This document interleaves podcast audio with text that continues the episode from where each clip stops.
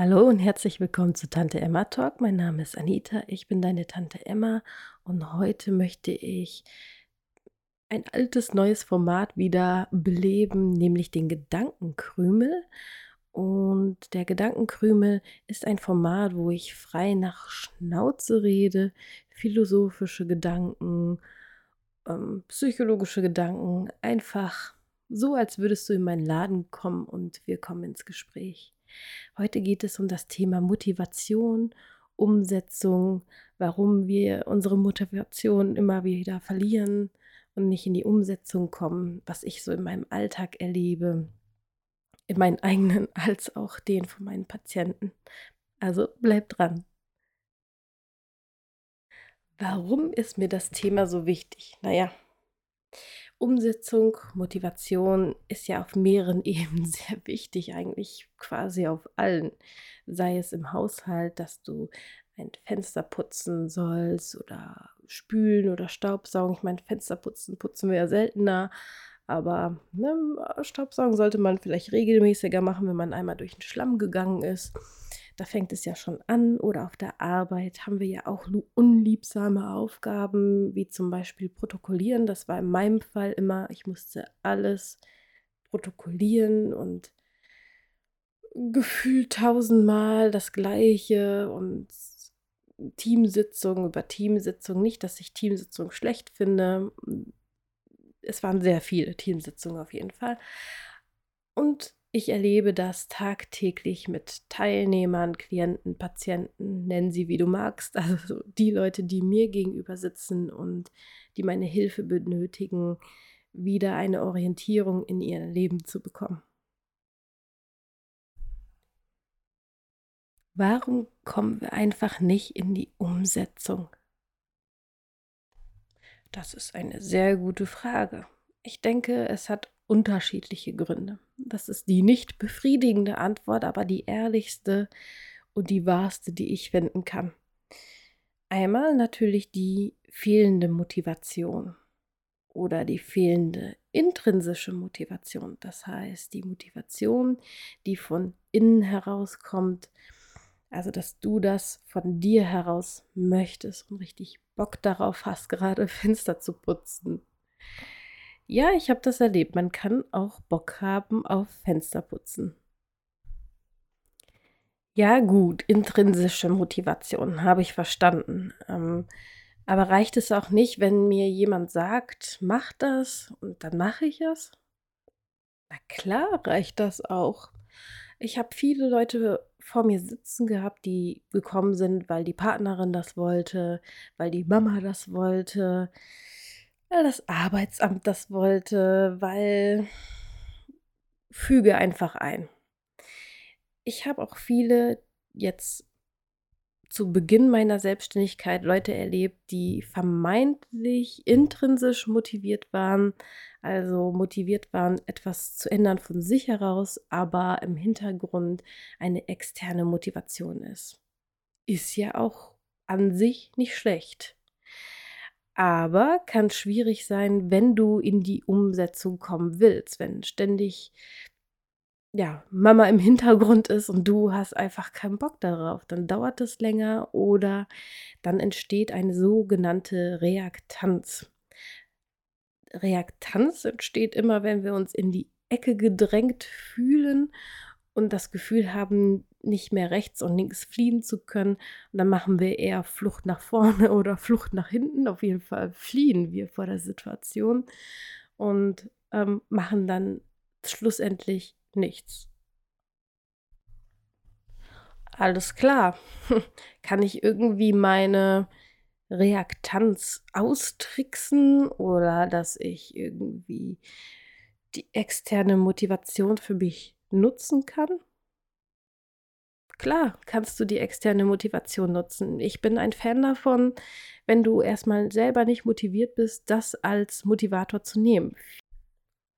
Einige haben als externen Motivator den Partner oder wenn man sich selbstständig macht, hey, ähm, ich will mich nicht mehr abhängig machen, ich will nicht mehr in diesem Hamsterrad sein, ich bin ärgerlich über diesen Job, ähm, ich habe Angst, meinen Job auch zu verlieren. Ne? Also ich sehe, dass da Kürzungen passieren, also versuche ich mich umzuändern, umzuorientieren und zu gucken, ja, dass ich neue Wege finde, sodass das Geld weiterhin fließt zum Thema Selbstständigkeit. Oder wenn du gesund werden willst, ja, ich möchte meinen Liebsten nicht zur Last fallen und sehe, dass die Angehörigen sehr betroffen sind und es denen immer schlechter geht. Und ja, eigentlich bin ich mir selber egal, ähm, aber die anderen sind mir nicht egal. Und deswegen gehe ich zur Therapie und gucke, wie ich mich, ja, wie ich meinen Weg finden kann in diesem Dschungel, in diesem Dickicht, wo ich nicht die Lösung sehe. Okay, also kann ich die externe Motivation benutzen, um irgendwann eine interne Motivation, also eine Motivation aus mir heraus zu entwickeln und dann komme ich eher in die Umsetzung. Ich habe eine interne Motivation schon und ich will wirklich mein Ziel erreichen, was ich mir vorgenommen habe, aber ich komme trotzdem nicht in die Umsetzung. Ich sitze vor dem Rechner und sehe das leere Word-Dokument oder muss da was bearbeiten. Ich will das, aber irgendwie habe ich das Gefühl, ständig vor eine Wand zu rennen. Was kann ich denn da tun? Das ist eine sehr gute Frage. Meistens ist da diese Angst vor dem leeren Blatt, vor der leeren Audio in meinem Fall. Ähm, und man weiß nicht so recht, wie soll ich anfangen. Da sind halt verschiedene Ängste im Hintergrund. Einmal, was ist, wenn sich das dann keiner anguckt, wenn du in Social Media was posten willst? Oder was ist, wenn das nicht so gut oder so schnell funktioniert, wie ich das möchte, wenn du gesund werden willst? Man hat Angst anzufangen, weil es nicht so gut wird, wie du das dir ausmalst oder erwartest. Und dann fängst du erst gar nicht erst an. Dann vermeidest du, und das ist auch eine wunderbare Strategie, die wir haben, damit wir keine Verletzungen erleben, falls wir dann doch scheitern.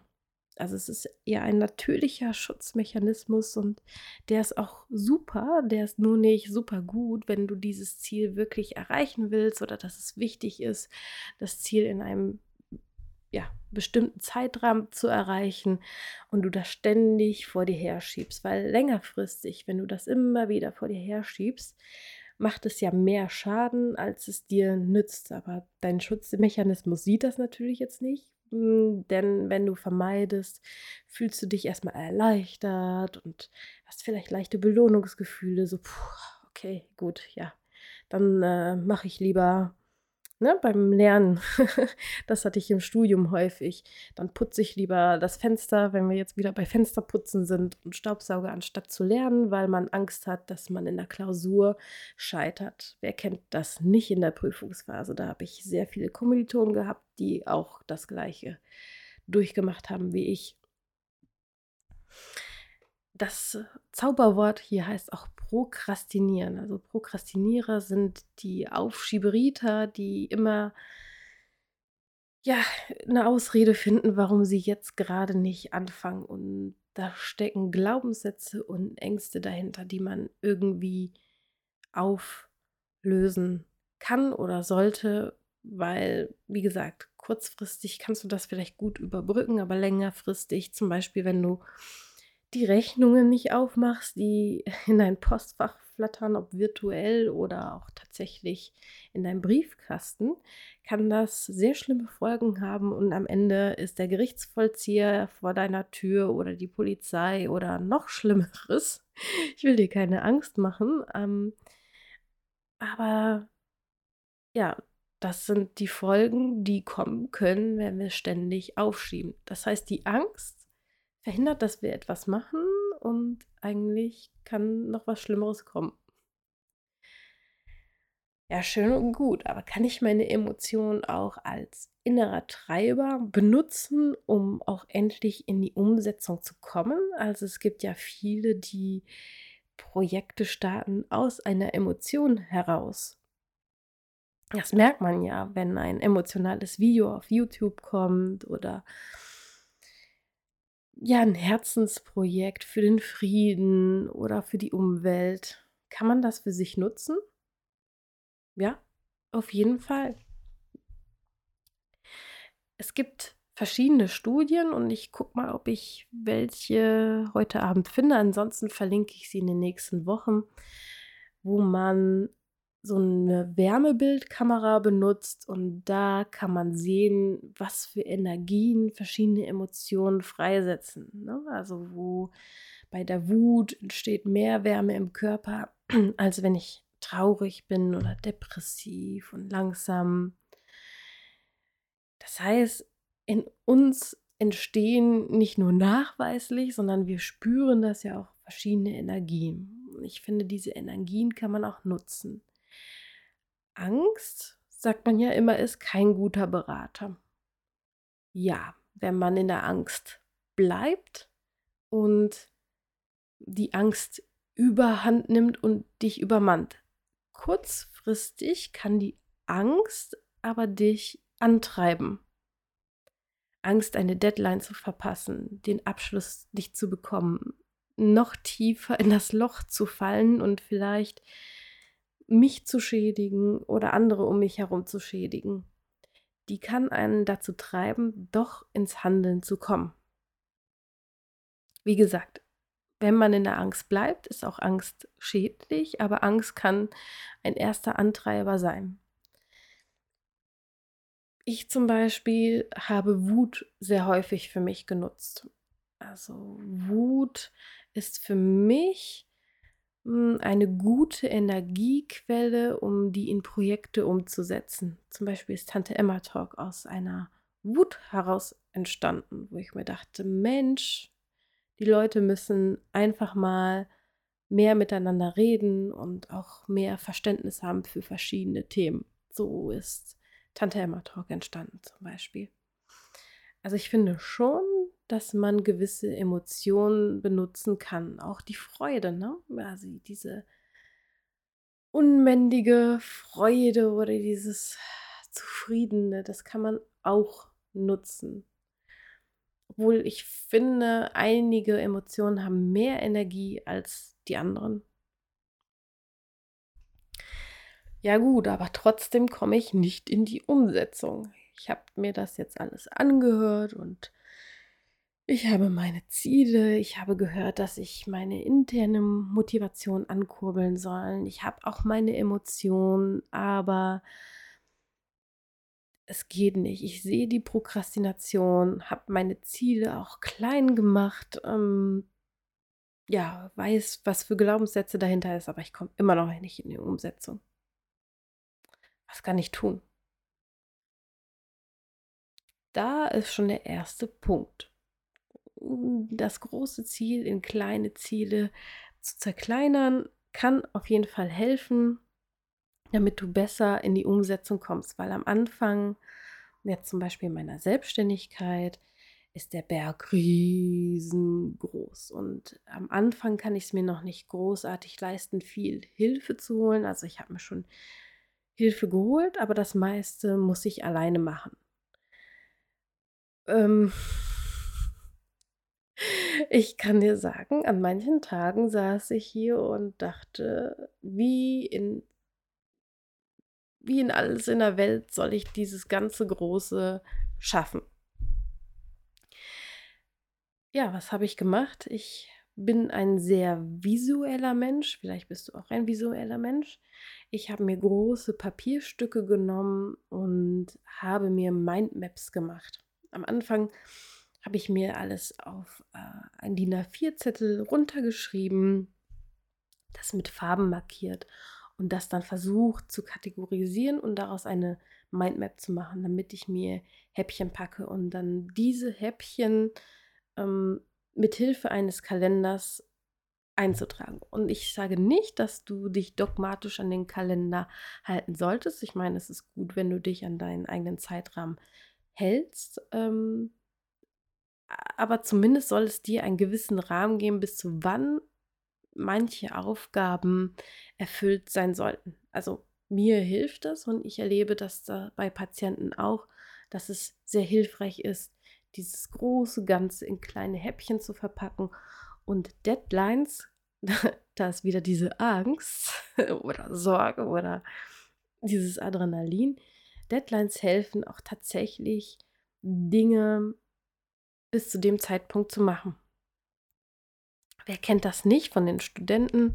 Du hast eine Facharbeit oder ne, so eine Master, Bachelorarbeit zu, schreiben und du schreibst nie, nie im Leben so viel wie kurz vor der Deadline. Und kurz vor der Deadline ist so, kann auch bis zu Tage sein und wenige Wochen vor der Abgabe, wo du eigentlich noch hättest noch Korrektur lesen wollen, etc. Ja, also man arbeitet häufig viel mehr kurz vor der Deadline als vorher, weil man hat ja noch Zeit. Ne? Also so ein Zeitgefühl zu bekommen, das ist mein nächster Punkt, was dich motivieren kann und was deine Umsetzungsstrategien auch noch verbessern kann. Ähm, abzuschätzen, wie viel Zeit brauche ich tatsächlich für eine Aufgabe. Wenn wir neue Aufgaben haben, brauchen wir natürlich mehr Zeit für die neuen Aufgaben als für die Aufgaben, die sich etabliert haben. Das heißt, wenn du dir deine To-Dos zurechtlegst, schaue erstmal, welche Aufgaben sind schon in Fleisch und Blut übergegangen. Das heißt, du kannst sie schnell machen und welche Aufgaben dauern länger. Es gibt ja welche sagen, mach die unangenehmen Aufgaben zuerst, eat the frog first und danach mach die Aufgaben, die dir schnell von der Hand gehen, ähm, die so automatisch ist wie Schlüssel ans Schlüsselbrett hängen und wie Autofahren. Mm, ich habe eine leicht andere Meinung. Meine Meinung dazu ist, mm, kombinier das doch. Mach eine kleine Aufgabe, die wirklich schnell geht und angenehm ist, zuerst dann die unangenehme große und dann wieder eine angenehme. Sandwich-Technik. Also diese Sandwich-Technik gibt es auch, wenn man jemanden kritisiert. Also erstmal kommt das Positive, dann was nicht so gut gelaufen ist, dann das Positive.